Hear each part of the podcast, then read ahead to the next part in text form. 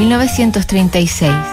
Es el año en que comienza la Guerra Civil Española y Francisco Franco asume como jefe del Estado español en la zona franquista. Alemania e Italia firman un tratado que algunos años después, al unirse Japón, conforma el eje Berlín-Roma-Tokio.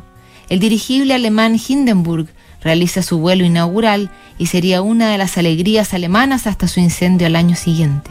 Se celebran los Juegos Olímpicos de Berlín. Federico García Lorca presenta La Casa de Bernarda Alba, Charles Chaplin estrena Tiempos Modernos y la revista Billboard publica la primera lista de los éxitos musicales del mundo.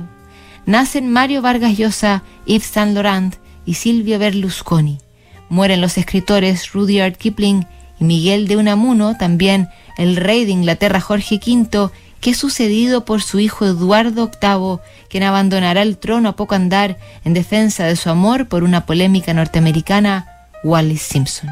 Ese mismo año, una niña llamada Phyllis le escribe a uno de los cerebros científicos más connotados de todos los tiempos para que le ayude con una tarea de catequesis. Ella quería saber si los científicos rezaban y envió la siguiente carta. Estimado señor Einstein, en nuestra clase de catequesis nos hemos planteado este asunto, si podíamos creer en la ciencia y en la religión al mismo tiempo. Estamos escribiendo a científicos y otros hombres importantes en busca de una respuesta a nuestra pregunta. Será un gran honor que conteste nuestra pregunta. ¿Rezan los científicos? Y en caso afirmativo, ¿qué piden en sus rezos? Estamos en sexto curso de la señorita Ellis. Lo saluda respetuosamente Phyllis. Siendo este tema, religión y ciencia, un asunto que apasionaba a Einstein, el padre de la relatividad le contestó con toda la premura, solo cinco días después, a la niña que había hecho su tarea. Estimada Phyllis, intentaré contestar tu pregunta de la manera más sencilla que pueda. Esta es mi respuesta.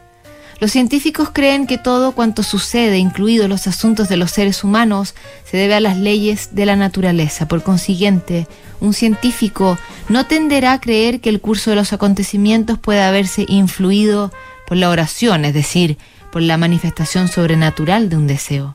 No obstante, hemos de admitir que nuestro conocimiento real de esas fuerzas es imperfecto, de manera que al final, creer en la existencia de un espíritu último y definitivo depende de una especie de fe.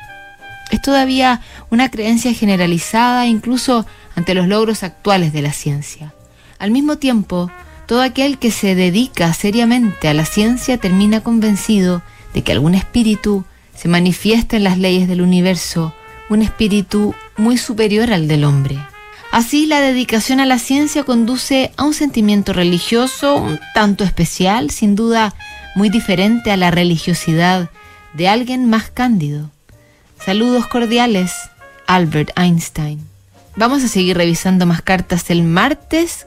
Iniciamos un nuevo mes en Notables aquí en Duna.